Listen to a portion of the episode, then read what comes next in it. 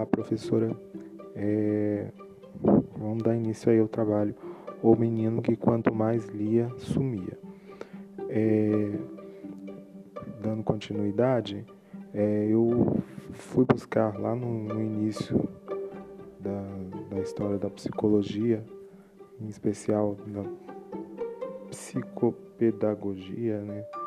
É, em, por volta de 1785, filósofo, filósofo jurista Jeremy Bentham implementou o edifício chamado de máquina panóptica é, a fim de encarcerar é, e a finalidade de, do encarceramento desses sujeitos era a padronização.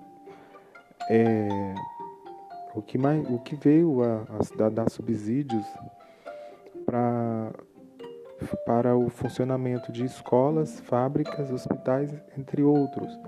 Haja vista que a nobreza ou os, a burguesia da época eles estudavam em igrejas eles tinham essa primazia de ter a educação é, dentro das igrejas, da Igreja Católica. E essa população pauperizada, elas tinham que ser educadas para o precisavam ser educadas para o trabalho, exclusivamente para o trabalho e não não não ter nenhuma nenhuma possibilidade de contestar tal situação de, de, de desigualdade social, fome, é, péssimas condições de, de vida e higiene que se vivia na Europa da época.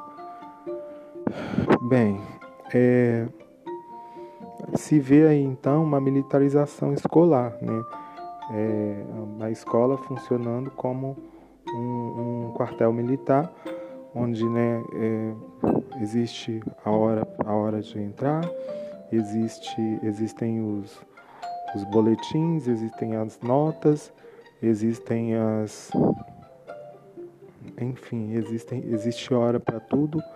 É, o que o Estado ele, ele, ele começa aí já na escola a demonstrar que dentro do, da estrutura estatal somente há cobrança e não há uma grande devo, devo, devolução do que o cidadão paga, em especial o cidadão que mora em comunidades tão paupérrimas como seria se fosse uma realidade o menino que lia, e não uma fábula, um menino que lia e quanto mais lia, mais sumia.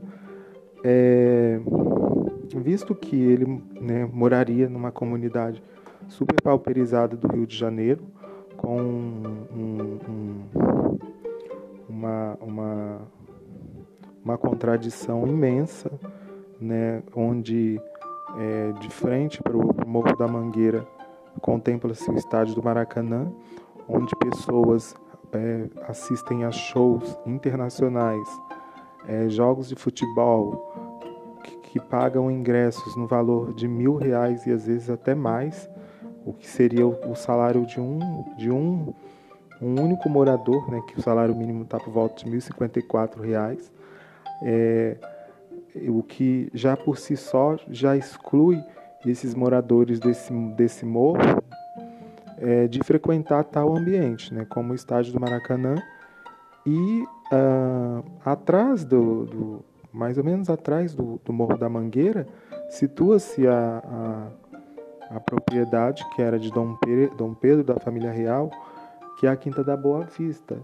Ali nós temos o Museu Nacional, né, que infelizmente teve aquela tragédia, pegou fogo, mas ali também temos o zoológico da cidade, onde há um preço simbólico que é cobrado e muitos dos moradores da Mangueira sequer conhecem, nunca pisaram. O morador do Morro da Mangueira também tem a visibilidade do Cristo Redentor. É, e se perguntar ao morador do Morro da Mangueira se já subiu a Floresta da Tijuca, se já foi ao Cristo Redentor, provavelmente aí uma, na ordem de uns 70% nenhum deles foram. Haja vista que também há uma cobrança, seja para a subida do teleférico, do bondinho, seja para seja para a própria entrada na, no monumento. É, isso em si, essa, essa situação em si, já coloca, já coloca os moradores daquele território numa posição de desvantagem em relação à cultura, que a cultura é algo que é, é, traz a identidade de uma população, né, que é uma das, das constituições, como constituir, como se constitui uma, uma população. Isso já traz essa, essa, essa, essa não possibilidade de frequentar monumentos culturais, de, de expressão é, é, é, é da cidade, etc., já traz aos moradores. Estou trazendo na terceira pessoa, estou trazendo de forma assim, não relatando muito o menino, mas como se fosse um morador da, do Morro da Mangueira. É, como há essa contradição, esse choque de realidades do que é o Estado com sua com sua é, é, sua burocracia, com seus papéis, com suas é, é, é várias facetas, né, que a, é, a, a gente esbarra aí numa, na, na, numa, numa dificuldade de que o, que o aluno tem, que ele vai, vai se deparar entre dois mundos, né? Já aí, quando for, for situado uma aula de história, por exemplo, dentro de sala de aula e for, for dito sobre todos esses monumentos, e ele souber que esses monumentos é, é, cobram uma taxa para que ele visite, para esse aluno seria uma grande, já, já é só uma grande violência e uma grande frustração. É, e por outro lado, o que é ensinado, até porque, infelizmente, no, no nosso país, é, nós só temos uma história, né? que é a história contada pela visão branca é, da forma com, com que os antropólogos europeus viam os povos brasileiros, né? Os povos indígenas, o, a, própria, a própria constituição do povo brasileiro, até no governo Vargas mesmo, nós tivemos é, alguns, alguns romantistas que descreveram o Brasil da forma que bem quiseram descrever. E eram é, romantistas brancos. Então é, é haviam pinturas né, é, que retratavam o povo brasileiro como um povo é, selvagem, como se a população brasileira fosse, em plena década de 40, fosse constituída de índios, é, em grande maioria. É, é, uma, é a terra eh, que pertencia aos índios? Sim, é a terra que pertencia aos índios. Mas que necessariamente não, não deveria ser retratada dessa forma agora, haja vista que no passado, essa mesma terra, ela foi retratada com os gaúchos, com os seus chapéus, com os seus cavalos imponentes, né? Ela foi retratada de uma forma é, é, é, bem mais é, chula dos povos ali da, da, da América Central, como o, o próprio sombreiro do, do, do, mexicano, que remete ali o, o, sombreiro do mexicano. Muitas, muitas pessoas acham que aquilo é um, um, um, uma, uma manifestação cultural, mas nada mais é do que, dentro do romantismo, é, criaram esse estereótipo do, do, do, do, do, mexicano como uma pessoa preguiçosa, ou seja, os mexicanos eles queriam saber de sombra e água fresca, na visão dos europeus, na visão eurocêntrica.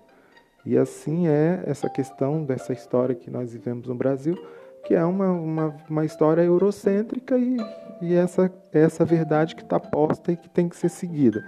Então, com essa, mediante, diante dessa contradição, há um, um choque, principalmente de quem mora numa comunidade. É, é, e daí, é, dessa dificuldade de compreensão do que é um, uma uma história. É, é, como é que eu posso dizer? Uma história. Uma história que para ele é uma história, né? não é uma realidade como para quem tenta experimentar pelo menos o que é diferente.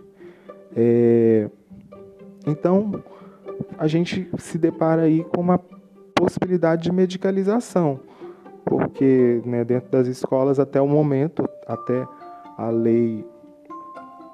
É, deixa eu me recordar da lei aqui. 13.935 de 2019, até essa lei realmente começar a vigorar no país, é, é dessa forma apenas os pedagogos que resolverão todos esses problemas de dificuldade de déficit de atenção e etc. E na maioria das vezes, quando uma, um aluno tem uma dificuldade de, de, de, de, aprendizado, a primeira coisa que se, se levanta é: ah, ele tem um TDAH, né? ou ele tem um transtorno do espectro do autismo, é um TEA, é, enfim, e aí já surge a possibilidade de medicalização desse aluno. E porque, como a gente sabe que o sistema de saúde mental no Brasil é precário, por mais que nas últimas décadas houve uma tentativa de estar é, é, tá aí é, é, popularizando a saúde mental no Brasil, mas a gente sabe que dentro das comunidades existem os programas de saúde mental, mas que estão na mão de, de médicos generalistas que não estudaram para isso. Eles não são especialistas, eles não são, não são psiquiatras. Lógico, eles possuem a, a, a, a autorização para prescrever medicações e etc. Mas não é o, a gente sabe que não é o ideal.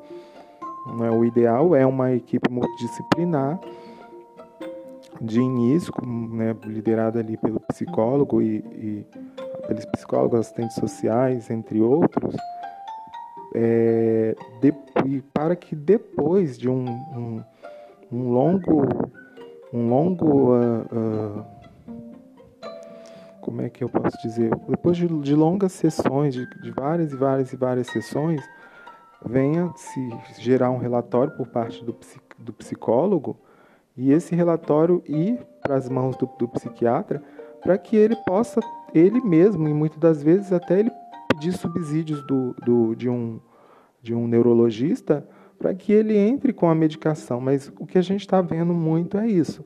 É o, o pedagogo gerando uma demanda, o psicólogo, o psicólogo chega, ele não tem muito tempo para muitas sessões para fazer com, com, com, esse, com esse aluno, e dessa forma a gente vai se deparar aí com um aluno que vai se medicalizar, é com uma, com uma demanda que vai se usar medicação em, em relação a esse aluno, e esse aluno, na verdade, não necessitaria de, de, de dessa medicação.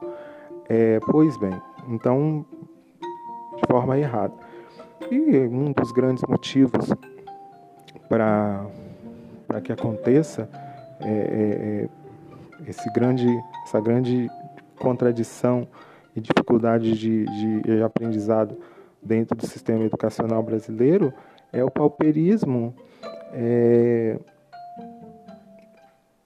a, né, base, a base do que o menino que lia e quanto mais lia sumia, mais ou menos isso, é o pauperismo.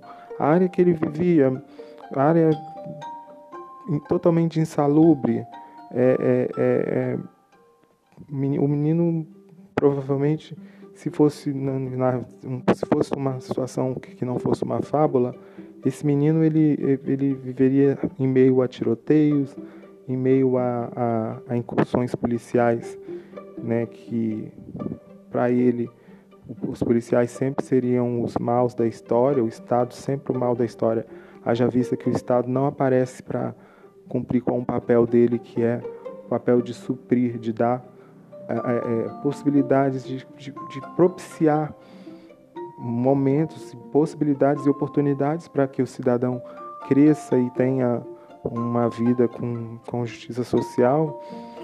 É, então, dessa forma, é, ele, ele, tá, ele vivendo nesse contexto é, é, vai ficar meio repetitivo, mas isso causa um desinteresse nesse aluno. É, e dessa forma é porque quanto mais ele lia e sumia, é, o desinteresse dele aumentava e ele não se via, ele tinha um, um estranhamento em relação ao que se ensinava nessa escola.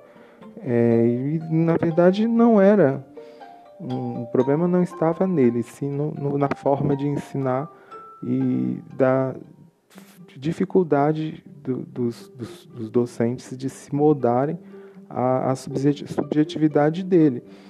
Tanto que culminou ali na, na, no sentimento de culpa da mãe, a, a, e haja vista que ela não tem culpa. A culpa simplesmente é do, do, do, do Estado que é, é, não individualiza os casos, né? Tra, é, é tenta construir cidadãos em massa, todos programados da mesma forma. É, lógico, tudo para entregar nas mãos do capitalismo, né? Porque eles vendem ali o peixe de que se o cidadão tentar, um dia vira um Bill Gates, outro dia vira um, um enfim, um desses bilionários que mandam no mundo por aí afora. Mas é mentira, né? Nunca vai chegar. Pode ter que ser no máximo classe média. Se estudar, né? É, mas é assim mesmo que acontece no capitalismo. Aí a gente se depara com um novo conceito, né?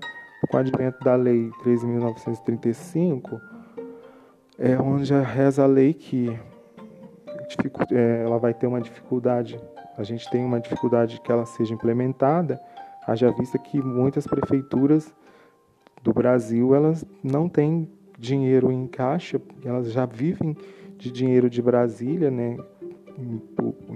Por, por, por, por, em função da integração nacional, são municípios que não deveriam existir, municípios de por volta de 2 mil municípios que, ao meu ver, também deveriam deixar de existir, pra, porque são verdadeiras cabines, cabides de emprego.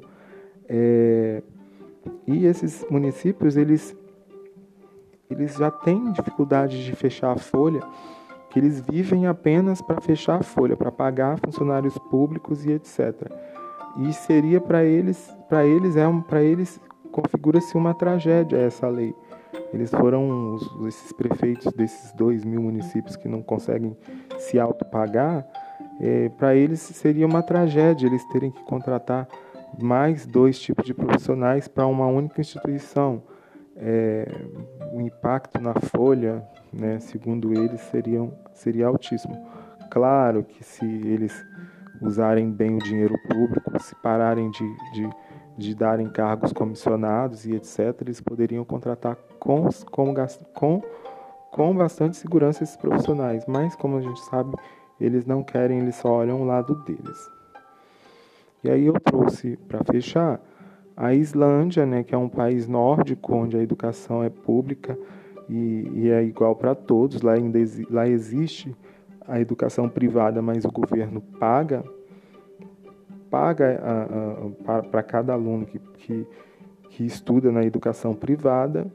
É, é um país com características progressistas, ou seja, lá impera a equidade, o governo ele coloca, ele dá todas as possibilidades para que os iguais ou os diferentes eles estejam em pé de igualdade para competir e chegar no, no local, no chegar no, no sucesso profissional.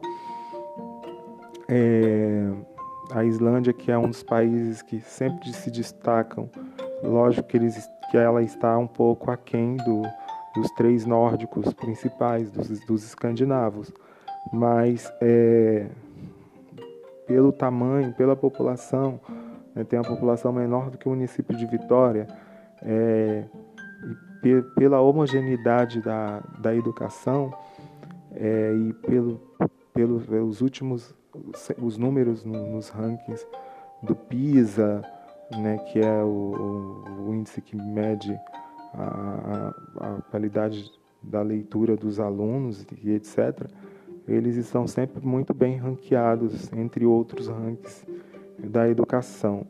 Então, é, a Islândia aí é um, um bom exemplo a ser seguido. Né? Os professores eles colocam é, é, não há provas lá, né?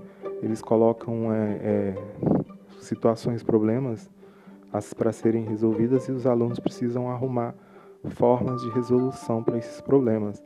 Isso constrói alunos curiosos, alunos com espírito de cientistas, é, alunos onde ali dentro da sala de aula o, o docente ele consegue perceber qual é a vocação dos alunos.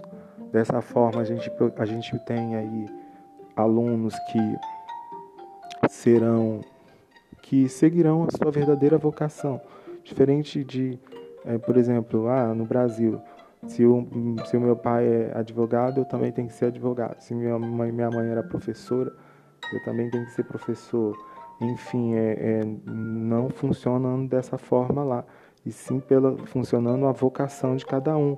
Isso dá, de certa forma, uma vantagem para esses futuros profissionais, que eles fazem o que fazem, fazem por amor, o que é uma garantia de um sucesso maior, fazer por amor e não fazer por dinheiro, como às vezes a gente no Brasil se forma e, e, se, e faz algo por dinheiro. Uh, e é isso, eu vou encerrar por aqui, já exagerei, de, já falei demais. É...